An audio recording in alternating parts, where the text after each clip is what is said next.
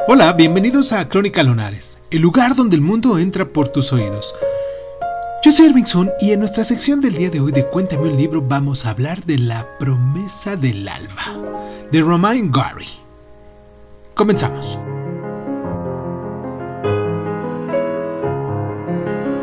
Un tributo a la mujer sola y con determinación. Le educó para que fuera el gran artista que ella creía que estaba destinado a ser. La promesa del alba es el recuerdo de Roman Gary, de su juventud en Vilna y en Niza.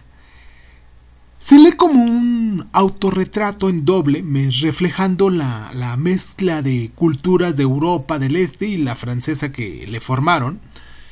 Este libro está escrito con un humor contagioso y con un cariño profundo y cuenta sus experiencias formativas con una madre que, de no haber existido, sin duda debería haberse inventado, y en cierto modo probablemente lo fue. Pero esto es perfectamente justo porque ella hizo esfuerzos ingentes para mm, crear el destino de su hijo. Sus años de lucha y trabajo duro están contados con una mm, moderación que les otorga una inmediatez conmovedora y a menudo cómica.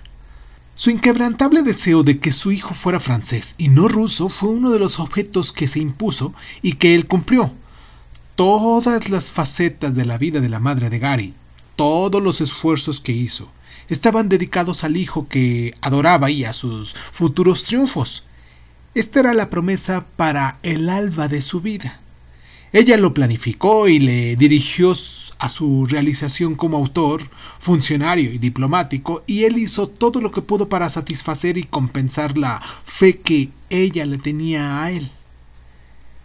Su devoción incansable le sostuvo a través de la facultad de derecho, el servicio militar y el reclutamiento durante la guerra, así como en sus primeros intentos de publicar su narrativa, el amor de ella le dejaría para siempre anhelante y añorado de esa perfección, pero también le sirvió de inspiración para su valor y convicción en la justicia.